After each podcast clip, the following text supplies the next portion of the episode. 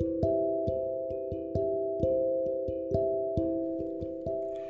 everyone, welcome to today's Bible podcast. I'm Sarah. I deliver to today's Bible verse for you. Grace, mercy, and peace will be with you from God the Father and from the Lord Jesus Christ, the Son of the Father, in truth and love. Amen. Whether we are in sickness, in sorrow, or in a difficult situation, God's grace mercy, and peace are always with us. Do not just focus on sickness, sadness, and pain, but keep your eye on God who rules everything and loves us. You can surely have a relaxing moment. Thank you for listening. Hope you have a wonderful day.